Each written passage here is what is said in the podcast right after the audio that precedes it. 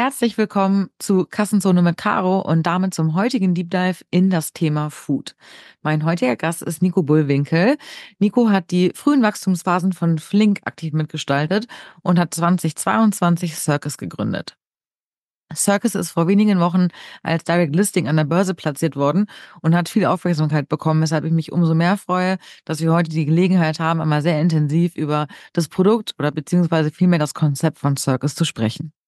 Circus ist ganz vereinfacht beschrieben ein Food-Tech-Unternehmen, was den Anspruch und das Ziel hat, vollautomatisierte Küchen in sogenannten Micro-Hubs in Großstädten aufzubauen, in denen dann verschiedenste Food-Konzepte zu super geringen Herstellungskosten, vor allen Dingen aufgrund von sehr geringen Personalkosten, wegen der Automatisierung umgesetzt werden können. In unserem gemeinsamen Gespräch erklärt mir Nico nochmal sehr im Detail, was sich genau hinter dem Produktkonzept und der großen Wachstumsvision von Circus verbirgt. Und wir erfahren, warum die nächsten Wachstumsschritte weniger in Expansion liegen, sondern vielmehr in der weiteren technologischen Produktentwicklung. Ich wünsche euch ganz viel Spaß beim Zuhören. Herzlich willkommen, Nico. Schön, dass du da bist. Herzlich willkommen bei Kassenzone. Ich glaube, es macht total Sinn, dass du dich einmal direkt vorstellst. Wer bist du und was ist eigentlich dein Hintergrund? Ja, hi, danke, danke für die Einladung. Ähm, Nico, Gründer und, und CEO von, äh, von der Circus Group. Ähm, ich starte vielleicht erstmal einmal mit Hintergrund und dann erzähle ich so ein bisschen, bisschen mehr zur Company. Total ähm, gerne. Vielleicht ein ganz, ganz bisschen ausgeholt und ich glaube wahrscheinlich das, das bekannteste ist mein, mein letztes Venture ähm, ähm, oder was ich mitgegründet habe als letztes Venture Flink. Ähm, Hintergrund tatsächlich ursprünglich eher auf der ganz anderen Seite. Äh, habe davor knapp zweieinhalb, drei Jahre für die D-Hub-Initiative gearbeitet. Das ist eine äh, Startup-Initiative des Bundeswirtschaftsministeriums, wo es so ein bisschen darum geht, in verschiedenen Standorten in Deutschland Innovation zu stärken zwischen Industrie, Startups, Politik und so weiter.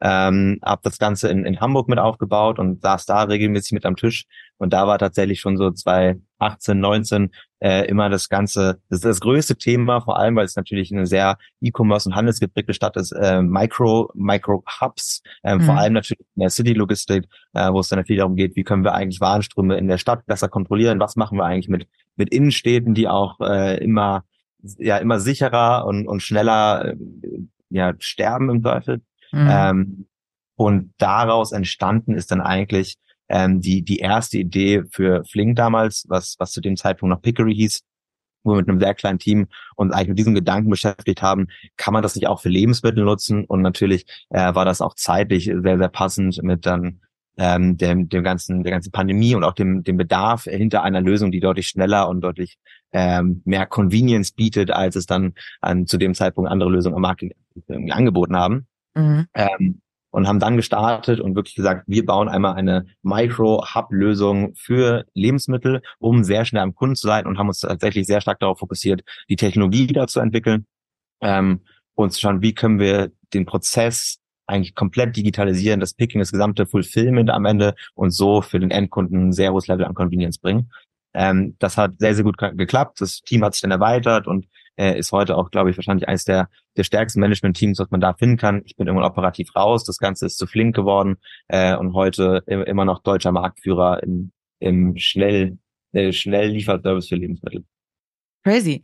Und ähm, jetzt hast du Circus gegründet. Das ist im Wesentlichen ja auch so im Food-Bereich tätig. Darauf werden wir gleich nochmal äh, ganz intensiv auch eingehen.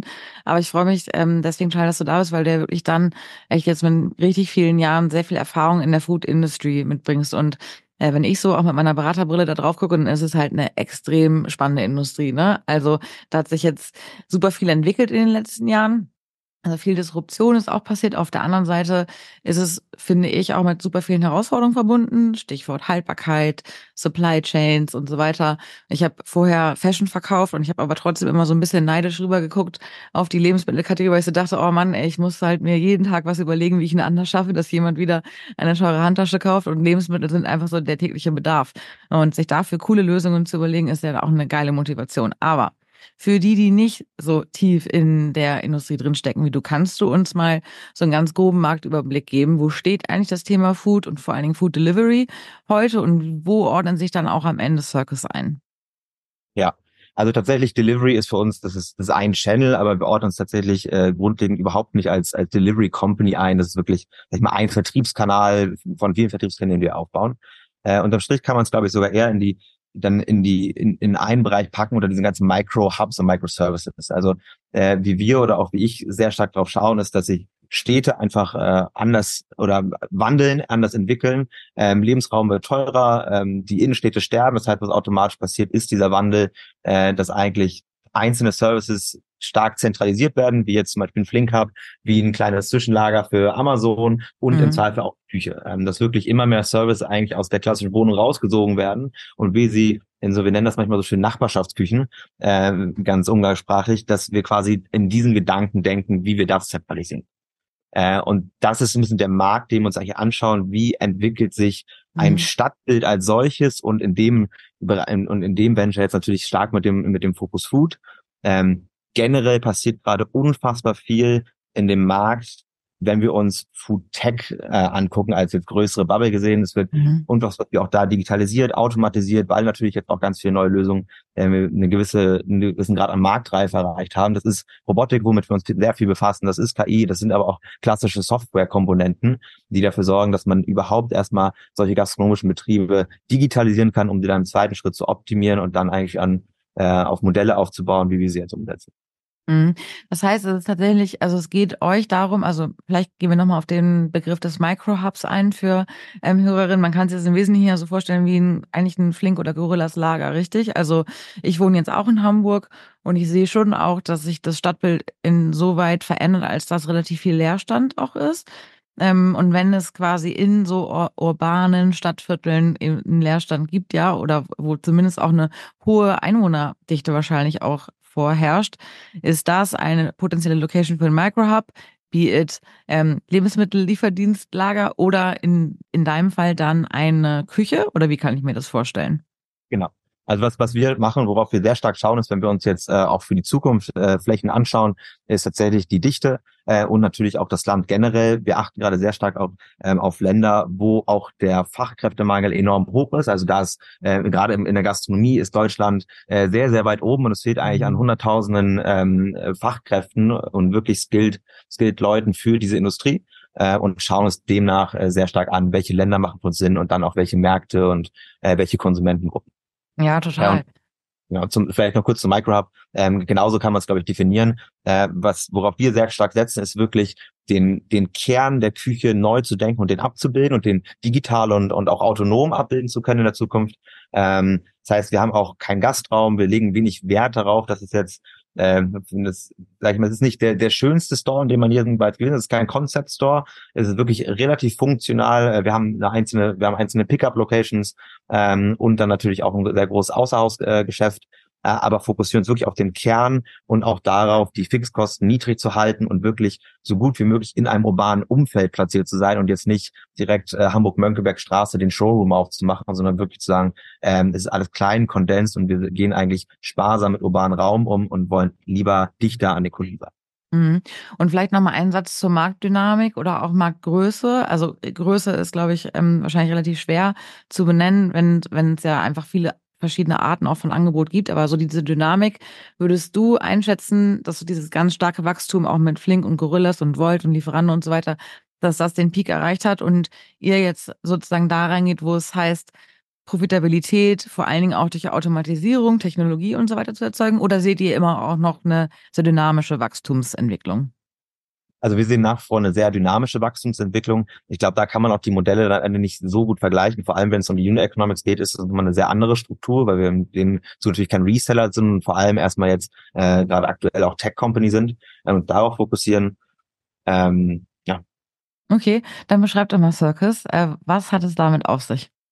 Ja, äh, genau, passt auch ganz dazu, was, was wir tatsächlich gemacht haben. Wir haben uns diesen Markt ähm, sehr genau angeschaut und sind eigentlich ganz am Anfang durch einzelne Küchen gelaufen und wirklich schon, wie funktioniert eigentlich ähm, eine, ein gastronomischer Betrieb heute. Auch natürlich mit äh, Flink ein bisschen im Hinterkopf, wo wir ähnliche Themen digitalisiert haben und dann geschaut haben, wie ist das eigentlich in anderen Märkten und Industrien, die aus unserer Sicht vergleichbar wenig Disruption erfahren haben in den letzten Jahren und Jahrzehnten.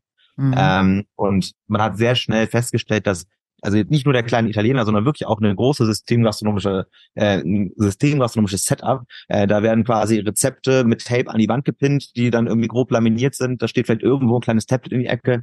Am Ende äh, schreit aber immer noch ein Küchenchef äh, von A nach B äh, Anweisungen durch die Küche und alles ist sehr ähm, sehr papierlastig, alles ist sehr prozesslastig äh, und das geht natürlich immer am Ende gegen Qualität und gegen schnellen Output, ähm, gegen auch ein hochqualitatives Produkt, was auch gleichbleibende Qualität liefert.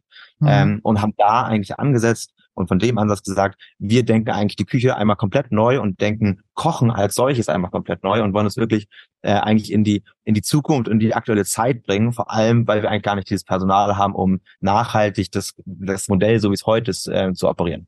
Mhm. Was wir heute machen ist, also so, nee, sagt. alles gut. Ich wollte gerade fragen, was heißt es denn konkret, die Küche neu zu denken? Genau. Genau. Und äh, die Küche neu denken ist, was wir heute machen, ist, wir operieren äh, kleine Micro-Hubs, so das ist das gesamte Konzept, die äh, betreiben vollautomatisierte Küchen äh, oder jetzt in ersten Teststandorten vollautomatisierte und teilautomatisierte Standorte. Äh, alles mit dem Ziel, dass wir äh, jetzt über die nächsten Jahre ein vollautonomes äh, Kochkonzept entwickeln, wo ein Standort mehrere, auch mehrere ähm, ähm, kulinarische Konzepte abbilden kann und so eigentlich im Umkreis von mehreren Kilometern eigentlich die gesamte, ähm, ja, die gesamte Bevölkerung versorgen kann. Mhm. Also und verzeih mir, wenn das zu kurz greift, ne? Aber ich versuche es ähm, für mich und auch sicherlich für die Hörerin ein bisschen zu vereinfachen. Ähm, ist es im Wesentlichen ja schon auch so wie, also so ein ähm, ich glaube, das heißt Systemgastronomie-Konzept wie ein Dominus Pizza Service. Die arbeiten ja auch mit einer kleinen, überschaubaren Karte und standardisierten Rezepten, ähm, sodass es dann eben skalierfähig ist im Sinne von, du hast Skaleneffekte beim Einkauf über die verschiedenen Standorte und du hast auch immer ein gleichbleibendes Essenserlebnis. Ähm, ja. Positiv sowie negativ, ähm, egal. Kann man sich das ungefähr so vorstellen, nur noch mit einem viel stärkeren Anteil an Technologie und Automatisierung und Co.? Ja. Ähm, man kann auf jeden Fall uns, uns sehr stark mit einer globalen Systemgastronomie vergleichen, also ob das ein Domino's, McDonald's, äh, ein Subway Sweetgreen ist.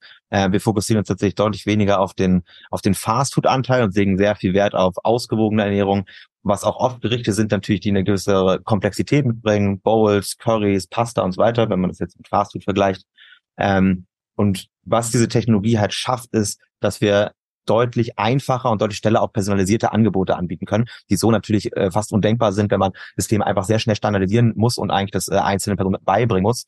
Ähm, wir machen das Ganze über Robotik und über volle automatisierende Küchen. Das heißt, wie groß jetzt die portierte Menge ist, die aus einem Sensor fällt und dann irgendwie äh, autonom gekocht wird, ähm, das ist uns erstmal egal und wir können da viel mehr Flexibilität aufbauen. Nico, Personalisierung ist ein cooles Stichwort. Das habe ich mich eh schon gefragt. Also Essen ist ja auch was total habitualisiertes. Ja, jeder hat so sein Lieblingsrestaurant oder auch so sein Go-to-Essen nach einer sehr anstrengenden Woche oder auch so ein Sonntagsabends Essenbestellung. Da habe ich mich schon manchmal gefragt, ob das nicht total Sinn macht, das so wagen durch urbane Gegenden fahren, die eigentlich immer so ein Set an bestimmten Gerichten mit sich rumfahren, weil die werden ja so oder so eigentlich fast immer bestellt am Sonntagabend, ja, zu bestimmten Uhrzeiten. Ähm, insofern, vielleicht nochmal zusammengefasst. Also Circus ist ein Gastronomiekonzept. Es ist kein ähm, Lieferungskonzept, das ist ein richtiges Gastronomiekonzept, was mit Hilfe von Technologie ähm, in der Lage sein soll, es zu also zu einer besseren Qualität, aber auch zu vor allen Dingen sehr geringen Stückkosten zu realisieren. Und ihr seid aktuell, vielleicht kannst du darauf mal ein bisschen eingehen, in Hamburg aktiv. Also ich habe auch schon bestellt, ähm, habe auch schon probiert, war ganz lecker. Ähm, wo seid ihr noch aktiv oder wo, wo steht ihr aktuell? Ja, ähm, wir haben eigentlich angefangen und uns sehr, sehr früh dazu entschieden, auch wenn wir uns darauf fokussieren, gerade wirklich diese Robotikeinheit in der nächsten Generation zu entwickeln und das das ultimative Ziel ist und wir, wir darauf stark hinarbeiten, trotzdem schon vorher mit ersten Standorten ähm, an den Start zu gehen. Wir haben heute zwei Testlabs in Hamburg und eins in Köln. Mhm. Äh, weil ich auch sehr stark davon überzeugt bin, dass man so früh wie möglich, wie nur möglich diesen Marktkontakt braucht. Also gerade wenn du jetzt sagst, ja, aber lecker, das ist halt was, das möchte ich nicht erst wissen, äh, wenn wir oder nur im, nur mit dem Roboter einzeln vertesten, sondern wir müssen ja generell rausfinden, was essen eigentlich Menschen, wie funktionieren auch alle Prozesse rund um den Roboter. Also das ist ja auch, das sind Inverturprozesse, das ist Hygieneregulatorik und so weiter. Ähm, und für all das haben wir halt diese ersten Standorte schon gebaut diese Standorte laufen heute auch schon komplett auf unseren Softwarelösungen. Wir nennen es so schön Circus Operating System. Äh, das ist quasi eine eine Suite an mehreren kleinen Microservices von äh, einer eigenen äh, App für Inventur, einem eigenen Prozess für für die Übergabe an an Fahrer mhm. und Pickup, äh, ein eigenes äh, Display-System für die Küche, wo auch jeder jeder Task äh, gemanagt verwaltet werden kann, wie Hygiene und so weiter. Ähm, und all diese kleinen Prozesse, das ist am Ende das, was ja auch diese Komplexität in einer Küche schafft und was heute auch heutzutage dieses Chaos in eine Küche reinbringt. Und das war so ein bisschen der erste Schritt, wo wir gesagt haben, das wollen wir schon bauen, das wollen wir schon lösen. Äh, und auf dieses Fundament und diese Infrastruktur, die wir haben, äh, packen wir quasi Robotik als, als große Lösung obendrauf. Okay. Ähm, das ist heute das, das Setup. Und man findet euch ja nicht unter Circus, sondern ähm, aktuell unter, unter einem Pasta-Konzept. Ähm, das heißt Pazza-Pasta. Und ich stelle mir oder ich habe es mir so erklärt, dass jetzt dieses Pasta-Konzept so eine Art MVP für euch ist, also ein, ein erstes Produkt, ähm, was ihr quasi dann in diesen Microhubs vertestet. Was ist die Vision? Kommen da später noch ganz viele andere Apps dazu, die andere Food Verticals austesten, wie beispielsweise äh, Bowls, hattest du vorhin angesprochen? Oder wie kann ich mir das vorstellen? Genauso, genauso. Ähm, was wir aufbauen wollen, ist wirklich einen gesamten Food Court, also wir nennen es schon die Circus-Gruppe und darunter tatsächlich jede einzelne Kategorie auch äh, gesagt angreifen wollen, weil wenn wir uns diesen Markt anschauen, passt das eigentlich ein super Beispiel. Ähm, in vergleichbaren Pasta-Konzepten kostet eine Pasta, die bei uns irgendwie vier bis sechs Euro kostet, äh, kostet da halt äh, 15, 16 Euro. Ähm, was natürlich oft dem geschuldet ist, dass der Personalaufwand deutlich höher ist, dann ist es eine super Location mitten am Jungfernstieg. All das, was wir nicht haben und äh, was wir heute schon durchreichen können als wirklich sehr starke Ersparnis für den Endkunden und was natürlich durch Robotik noch weiter getrieben wird, ähm, das, das können wir heute schon anbieten und das wollen wir auch so auf weitere Konzepte übertragen und schauen uns so eigentlich Kategorie für Kategorie an, äh, du sagst auch Bowls, äh, Currys schauen wir uns an, auch Themen wie, wie Juices und Smoothies ist ein super spannender Markt, der sich extrem schnell entwickelt, wenn man sich Joe and the Juice und so weiter anschaut. Ähm, Fast Food gucken wir so ein bisschen im zweiten Gang drauf. Das sind natürlich immer noch sehr äh, andere Prozessschritte. Also eine Pizza hat ein ganz natürlich in einem Bowl und eine Pasta sind zwei fast vergleichbar. Es ist ein One-Pot-Gericht. Eine Pizza ist dann nochmal sehr, sehr anders ähm, und natürlich in der Marktdurchdringung auch nochmal ganz anders wiedergeben als wie eine Pasta-Konzept oder Bowl. Das heißt, wir fokussieren uns wirklich auf eine gute ausgewogene Ernährung und da einzelne Kategorien, die wir jetzt nach und nach aufbauen. Mhm. Nachvollziehbar. Auf der anderen Seite, also aus Kundenperspektive total nachvollziehbar. Auf der anderen Seite schaue ich da aus Marketing-Sicht drauf und frage mich, aber es ist ja quasi äh, immer wieder ein neuer Go-to-Market ähm, mit eigentlich einem komplett neuen Marketingkonzept. Du musst wieder neue Nutzer akquirieren oder könnte man sich das auch äh, alles unter einem Dach vorstellen, dass es quasi eine Meta-App ist, die diese Konzepte beinhaltet oder muss tatsächlich immer wieder ein komplett neues ähm, Go-to-Market dort passieren? Also vielleicht zur Richtung Go-to-Market generell, was für uns der spannendste Faktor ist und was auch der die größte Kostentreiber und zwar immer wäre, wenn wir jedes Mal komplett neue Standorte für jedes Konzept aufmachen würden. Mhm. Äh, was wir machen, ist, wir operieren alle äh, äh, alle alle Konzepte auch innerhalb eines Standortes. Also man kann sich das wirklich vorstellen wie so ein Food Court, nur dass man halt nicht im Kreis läuft, sondern dass es dann verschiedene Lockerwände gibt, wo man das Essen mhm. abholen kann ähm, und dann eigentlich verschiedene Küchenzellen nebeneinander platziert werden. Das heißt, man hat die Synergie dieses Standorts und auch drückt natürlich auch die, die fixen Kosten jedes Standortes extrem runter, desto mehr Konzepte man operaten kann äh, und hat äh, mhm. dadurch geringe Kosten natürlich, die man auch durchreichen kann mit den Endkunden. Mhm. Ähm, auf, auf, auf Kundenseite, auf Endkundenseite gebe ich natürlich recht, ähm, das erschwert teilweise natürlich den Wachstum, aber, und das haben wir auch, auch gelernt in den ersten Jahren, es ist deutlich schwieriger, einem Kunden zu erklären, hier ist ein Produkt, da ist irgendwie alles drin. Das heißt, man hat äh, keine klare äh, Positionierung und dem Endkunden gegenüber und auch nicht jedes Produkt, was wir verkaufen, spricht natürlich die gleiche Kundengruppe an. Also die Pasta oder der Pasta-Kunde ja. ist nicht unbedingt gleichzusetzen äh, mit, mit der Bowl-Kundengruppe und haben deshalb gesagt, wir trennen das voneinander und können natürlich trotzdem zwischen den Marken Synergie nutzen. Also man kann ja auch in die Tüte vom einen den Flyer von der anderen Marke reinschmeißen. Wir haben natürlich äh, trotzdem den Benefit davon, dass wir das äh, im Ping-Pong hin und her spielen können zwischen den Marken. Ja, jetzt haben wir gerade eben schon darüber gesprochen, wo ihr, wo ihr so steht ne, mit eurem Produkt und ähm, in der Story kommt schon sehr stark ne, dieser, dieser krasse Technologieanteil durch, also äh, Robotik, KI und so weiter. Wie ist es denn heute? Du hast auf LinkedIn geschrieben, ihr seid circa 100 Mitarbeitende, wenn ich das richtig verstanden habe. Wie teilen die sich auf, auf welche Bereiche und wie viel davon ist denn am Ende wirklich auch so Technologie? Weil ich kenne das aus dem E-Commerce, da ist am Ende des Tages eigentlich 90 Prozent kümmern sich darum, eine Bestellung abzuwickeln äh, und machen noch keinen keinen fancy Personalisierungsshit oder so, sondern es ist wirklich so ähm, eine ganz einfache Order sicherzustellen.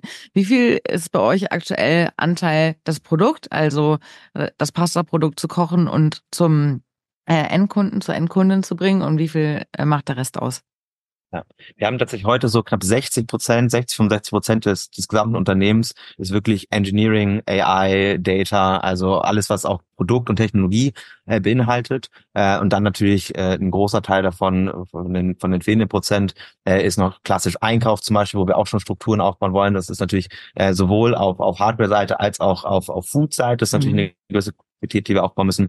Und der reine Anteil an operativen Personal, die sich heute in diesen Testlabs ähm, mit dem ersten Konzept befassen, ist sehr, sehr überschaubar und mischt sich auch in jedem Standort mit Engineering, mit Data, mit unserem Culinary Team, weil wir eigentlich immer schauen, wie kriegen wir eigentlich beide Parteien, also auch operatives Personal, immer gemischt mit Teams und dann ist es äh, Labor klingt vielleicht falsch, aber es ist wirklich so ein, so ein Lab-Setup, wo wir immer versuchen zu verstehen, was passiert hier eigentlich gerade, äh, wo dann jemand mal daneben steht und schaut, okay, jetzt heute steht da mal ein Koch, der testet, wie greift der eigentlich, dass wir später beim Roboter besser verstehen, was sind eigentlich die einzelnen Handgriffe, welche sind eigentlich total äh, total unnötig und wie können wir eigentlich Prozesse besser gestalten. Ähm, das ist immer so das, das, das Setup, was wir versuchen zu bauen.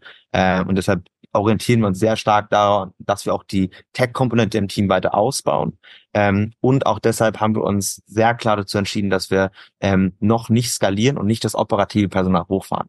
Äh, weil, das, sagst du ganz richtig, das ähm, ist, glaube ich, auch genau das Gleiche, was ich natürlich bei Flink erlebt habe. Äh, man wächst sehr, sehr schnell und äh, natürlich ganz stark überproportional wächst operatives Personal und damit auch natürlich eine enorme Komplexität äh, im, im Modell äh, und eigentlich fällt man sehr schnell ins Reaktive und muss eigentlich nur so ein operativen Problem hinterherlaufen. Und mhm. da haben wir uns äh, ganz klar gesagt, das machen wir nicht. Wir fokussieren uns so lange, wie es geht und so lange wir brauchen auch auf die technologische Entwicklung, äh, um dann ein Produkt zu skalieren, was äh, weniger Kinderkrankheiten oder keine Kinderkrankheiten mehr hat und was so ähm, automatisiert ausgerollt werden kann, dass wir da nicht extrem ähm, unsere, unsere Personalstruktur aufbauen und hochziehen müssen auf operativen. Ja, total.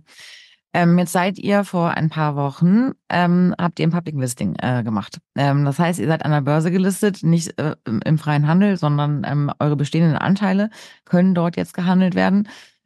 Das hat ähm, dafür gesorgt, dass ihr relativ viel Aufmerksamkeit bekommen habt und natürlich auch die damit verbundenen Unterlagen, die man so finden konnte zu einem Business, wurden auch schon in den diversen anderen Podcasts mal diskutiert. Und äh, zusammengefasst gab es also drei Themen, die hinterfragt wurden. Ähm, das äh, größte davon waren die Unique Economics. Und auch jetzt, so wie du es beschreibst, es klingt halt wirklich nach einer extrem faszinierenden Vision, ähm, aber ist natürlich auch mit dementsprechender Komplexität und Kosten verbunden. Und was ähm, in Frage gestellt wurde oder wird aktuell, ist, wie kann das Modell tatsächlich irgendwann mal tragfähig sein? Ähm, gegeben sozusagen der Ausgangssituation, dass ihr halt wirklich auch eure Produkte unfassbar günstig anbieten könnt. Mhm. Magst du dazu mhm. mal äh, äh, Stellung beziehen? Sehr gerne, sehr gerne. Ähm, vielleicht einmal noch kurz nur, nur zur Klarstellung auch vom, vom Listing. Das ist quasi ein ja. Direct Listing, äh, heißt, es werden keine neuen Anteile ausgegeben. Äh, für uns ist tatsächlich das äh, nicht das klassische Exit-Event, wie es ja oft im deutschen Markt dann über ein IPO passiert, äh, wo dann auch im Teil sich äh, Gründeranteilig irgendwie davon trennen oder auch vor allem natürlich erste Investoren trennen oder verkaufen. Für uns tatsächlich genau gegenteilig. Ähm, heute sind Kerninvestoren und auch, auch die Gründer inklusive mir äh, gelockt und haben äh, kein Interesse daran, äh, Anteile zu verkaufen oder sich irgendwie aus dem Unternehmen zurückzuziehen. Das ist wirklich für uns der Startpunkt und wir haben ähm, uns sehr früh dazu entschlossen, das zu tun, äh, haben aber auch gesagt, dass wir glauben, dass es viel mehr Tech-Unternehmen an der, am, am deutschen Kapitalmarkt braucht, auch in der frühen Phase und diesen Weg da halt irgendwie gegangen sind. Ähm, das vielleicht nur zu dem Thema. Ähm, zu Unit Economics, ähm, das geht so ein bisschen fast auch zurück zur, zu dem Infrastrukturthema und wie wir eigentlich über Microhubs denken und wie das ganze Konstrukt als solches funktioniert. Äh, wenn man sich einen klassischen gastronomischen Betrieb heute anschaut, äh, dann hast du erstmal deine 30 Prozent, 25, 30 Prozent Foodkosten, ähm, damit du überhaupt erstmal ein gutes Essen zusammenmixen kannst. Und dann kommt tatsächlich ein weiterer großer Teil, das sind nochmal so 20 Prozent fixe Kosten. Da ist ein bisschen Gastraum mit dabei, irgendwie eine halbwegs schöne Lage, dass du auch irgendwie äh, Kunden überhaupt in, in deinen Laden ziehen kannst. Und dann kommt tatsächlich der extrem große Teil, das sind in der Regel die, die Laborkosten oder die, die, die Kosten des Personals äh, vor Ort. das sind auch ganz schnell und in always roughly so 40 Prozent. Das heißt, es bleibt auch gar nicht so viel übrig am Ende, ähm, um überhaupt ein, ein profitables Geschäftsmodell daraus zu bauen. Also gerade in Food ist es extrem schwierig. Man sieht das immer schön auch diese, diese aktuelle Diskussion um oder die jetzt mehr oder weniger vorbei ist um die Mehrwertsteueranpassung in, in der Gastronomie ähm, oder auch, ähm, dass nicht immer sehr viel Freude herrscht, wenn es um Delivery geht, weil es einfach in den New Economics eines klassischen äh, Restaurant-Setup so auch keinen Sinn macht und auch gar nicht funktioniert und Margen da sehr, sehr eng kalkuliert werden.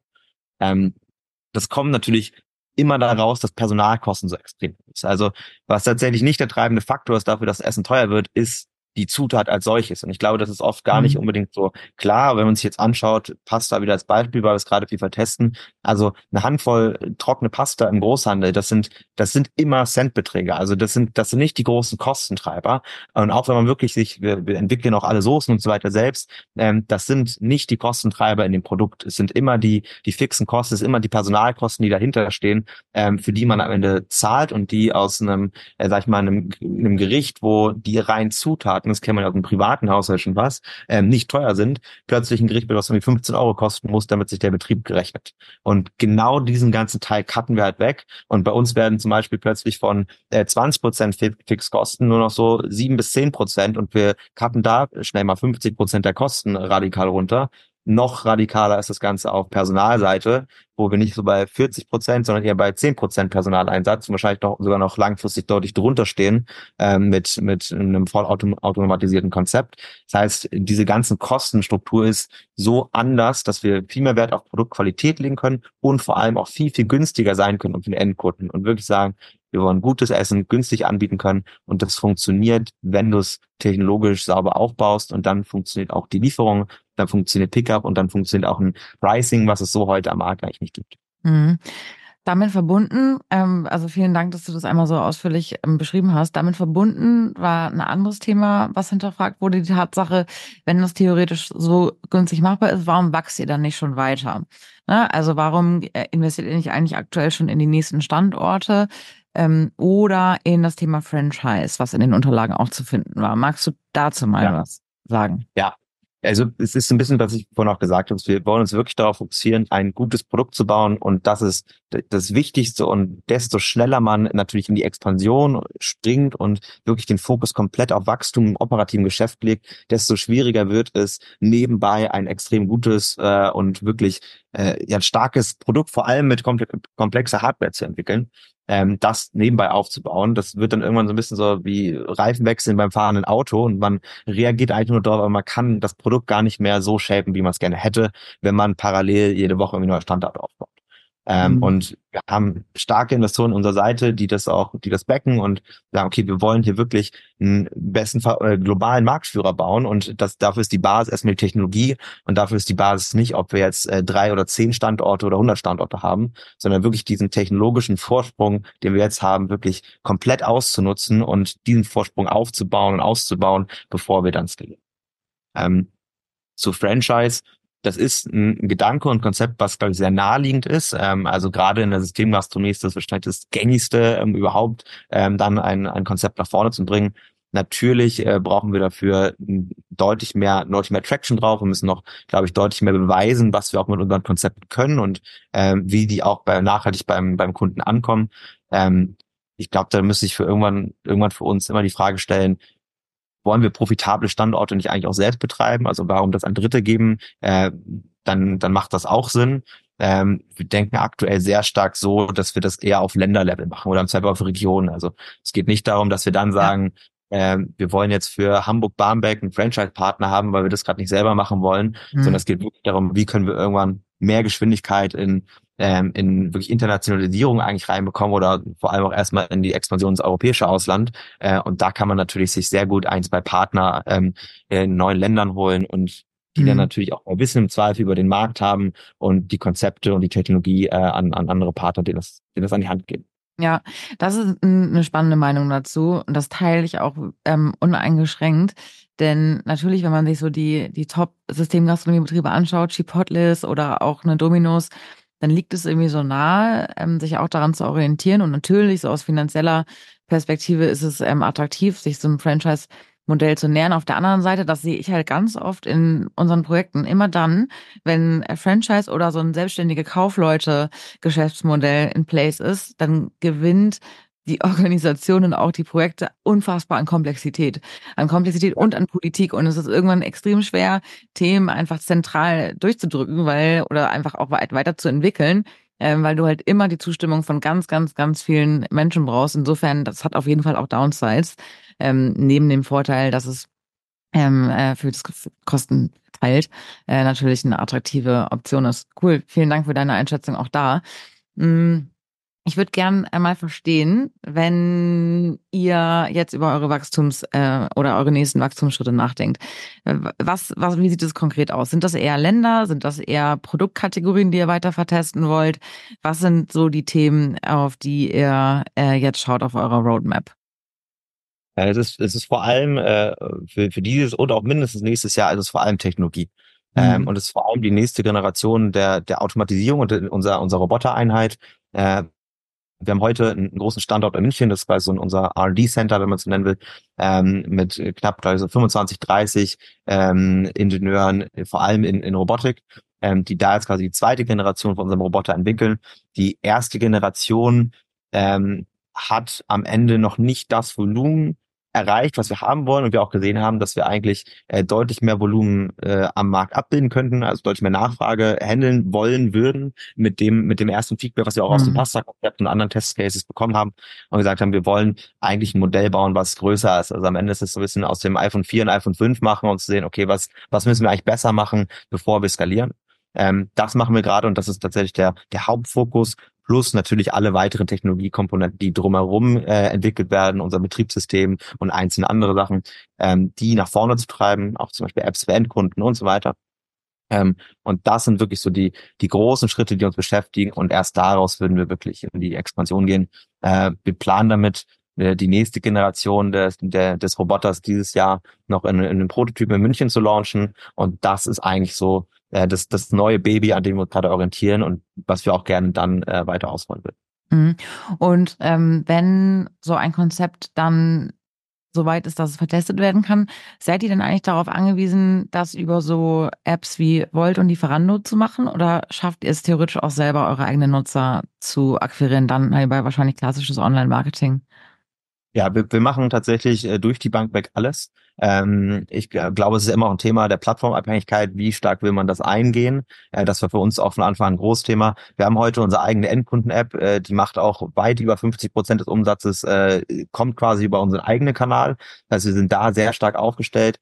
Und für uns war es vor allem immer wichtig, um sehr früh Kunden zu verstehen, Daten zu sammeln. Äh, und man hat natürlich einen ganz anderen Einblick. Äh, und wenn man das äh, einfach mal, wenn man das tracken kann, sich anschauen kann, äh, wie sich ein Nutzer verhält, das sind Einblicke, die bekommt man bei keiner Plattform, äh, wahrscheinlich auch zu Recht.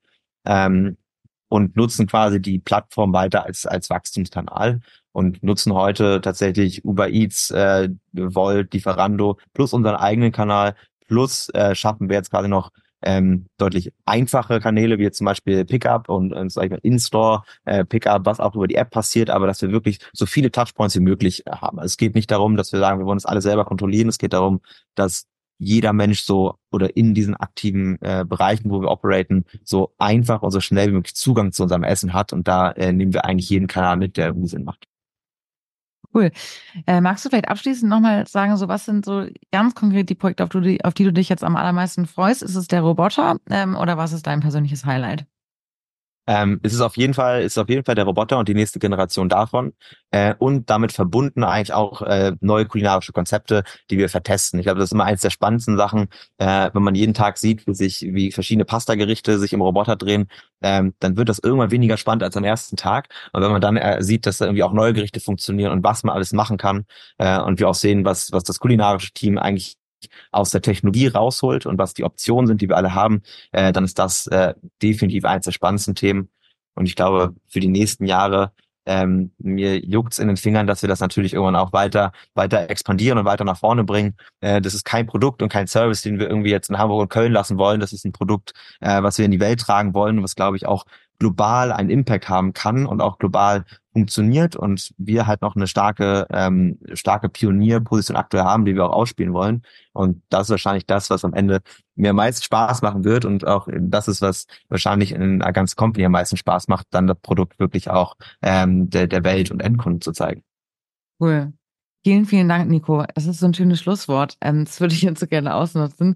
Ähm, ich bin total begeistert, ähm, dass du dir äh, die Zeit genommen hast, uns da so durchzuführen durch, durch euer Vorhaben. Denn, also ich habe auf jeden Fall mitgenommen, dass da viel mehr dahinter steckt, als man es so vermutet hat. Also auch so mit den Informationen, die man so darüber schon bekommen hat. Und ähm, ich bin total geflasht ähm, von eurem Vorhaben und wünsche euch echt extrem viel Erfolg bei den nächsten Schritten. Vielen, vielen Dank, dass du da warst. Danke, danke. Das war Kassenzone mit Caro. Diese Folge wurde wie immer produziert mit der liebevollen Unterstützung meiner Kolleginnen bei eTribes. Für die Zeit bis zur nächsten Folge bietet sich an, auf www.etribes.de unseren Praxisguide zum Thema Datenanalyse im Außerhausmarkt, also ganz passend auch zur heutigen Folge, runterzuladen. Und für Fragen, Anmerkungen, Kommentare zur heutigen Folge oder auch für Gastvorschläge freue ich mich über eure Kontaktaufnahme über caro.kassenzone.de oder natürlich auch auf LinkedIn. Bis zur nächsten Folge und bis dann. Ciao, ciao.